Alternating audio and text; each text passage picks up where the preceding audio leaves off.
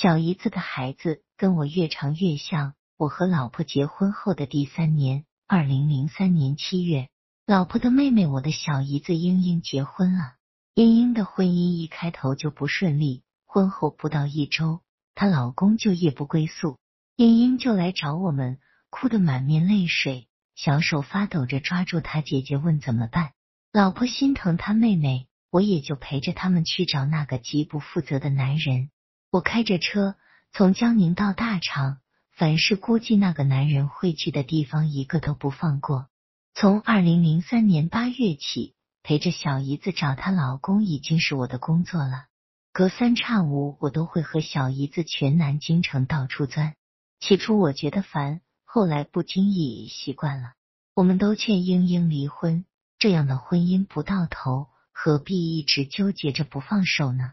可英英却死脑筋，结婚前她拼命追我，凭什么刚把我娶进门就这样对我？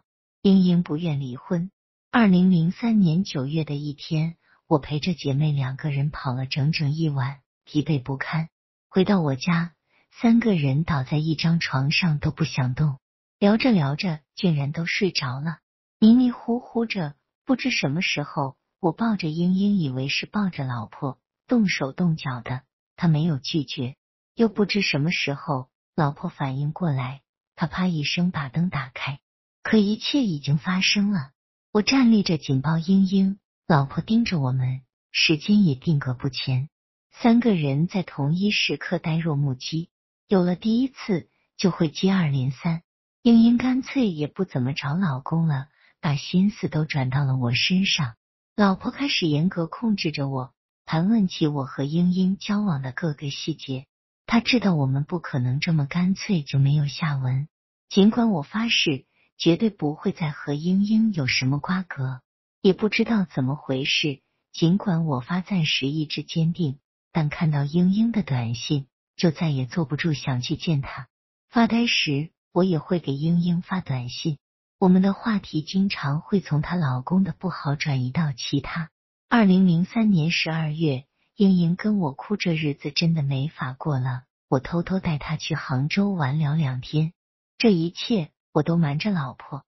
我谎称出差，其实是我请了假，和英英在杭州，拉着她的手走在西湖边，风把我吹得要窒息。我偷偷看英英，她盯着西湖的水，目光迷离，眼睛湿润。虽然远离南京。我却始终提不起多少游玩的兴致，更感受不到自由的惬意。英英来我家的次数越来越少了，可我老婆毕竟是她亲姐姐，偶尔过来时，最尴尬的是我。我不知道她们姐妹俩会不会反目，也不想知道，更害怕知道。我一次次要求自己像个男人，要对得起老婆，可是和英英之间，我们总是按捺不住。时不时就创造机会见面。英英诉说着她老公的恶劣、婚姻的凄凉和对一个完整的家庭无限的向往。我在旁边以不知所以然的沉默来替代我的无可奈何。除了沉默，我只能视之以无聊的安慰。除了安慰，我无能为力去做其他。英英的婚姻会怎么样？我这样掺杂其中会怎么样？我不敢多想。二零零四年年底。英英生了个女儿，满月时，我和老婆去道贺，看着英英的老公，我的筷子就会不听使唤，努力夹菜，但什么也夹不到。跟他碰杯，我一脸的无比自然，和旁边的英英目光悄悄对视。我老婆在旁边对我使劲瞪眼，这个男人确实讨厌。孩子满月后就找不到他人了，根本不安心工作，还到处赌。找我借了有三万块钱，从来不说还。英英已给家里还了近十万的债务，都是他欠下的。英英有了孩子后，我确实跟他不再藕断丝连，干脆就跟他成为纯粹亲属关系，不再私下交往。我跟老婆保证，痛改前非，痛下决心。英英也把心全放在了孩子身上。我本以为这事就这样能过去了，而让我最为不安的是。现在这孩子长大了，还越来越像我。见到我自来熟，我老婆也发现了这个细节，吓得我都不敢再去英英家。英英跟我说，估计孩子是我的。这个消息让我惴惴不安，茫然无措，越想越后怕。我也仔细观察了这孩子，基本上相信了英英的判断，跟我长得实在是太像了。以前我经常去英英家，但是英英的公婆很讨厌我，对我的敌意持续增加。我老婆现在是痛苦不堪，她没有跟我闹，因为这事发生的太偶然了，第一次根本不是偷来的。她也在场。事实无法改变，从各个环节分析，孩子肯定是我的。我与老婆劝英英和她老公再生一个，但她老公不愿意，说生一个小孩的成本都够在南京买套房子了。这是让我感觉到对不起的人越来越多了。丈母娘也在跟我说，英英现在非常想离婚，但这孩子怎么办？英英也非常害怕，说这事要是这样拖下去。迟早会被她老公知道，大家都在南京闹起来鱼死网破，肯定没有好结果。英英想离婚，我老婆又不安。老婆说：“孩子我们可以负责，但是离婚后，英英和我必须一刀两断，不得再有任何牵连。”我和英英都答应了，尽管我们知道很多事说出口比默然更让人头疼。英英试探着和她老公离婚。她老公说过的好好的，离什么婚？英英跟我说，即便离婚了，能否取得孩子的抚养权还是个问题。我极力劝解英英离婚的初衷，就是怕这事延续到最后会伤害到更多人。英英每天过得很恐慌，事到如今也是没有办法的事了。我老婆整天唉声叹气，问我该怎么办。我说，我要是知道怎么办。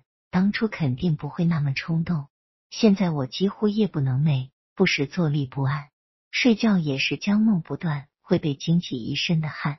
工作做不好，业余炒的股票也全亏了，手里现在根本没有什么积蓄。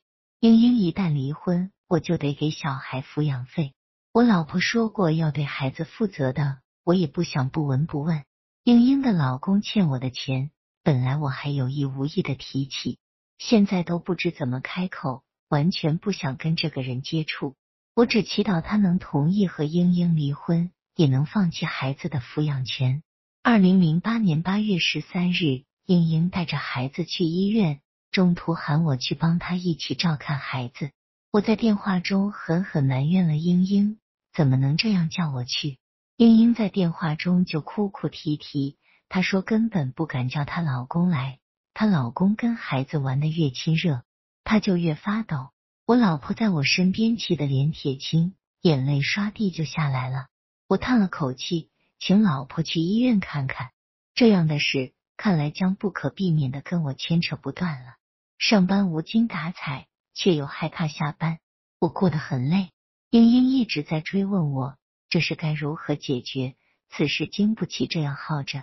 老婆在家里更是心事重重，她们姐妹两个人经常还会在一起。我真恨不得能离开南京。我老婆的意思是，英英能够离婚，带着孩子离开南京，换个城市生活。我也想这样。现在问题的关键是，英英的老公不肯离婚，这个男人还是那样夜不归宿，不务正业。这种迫切也让我异常苦恼，我不知所措。九月一日早晨，我和老婆送孩子去上学，在路上，英英给我发来短信说，她女儿过几年就能上小学了。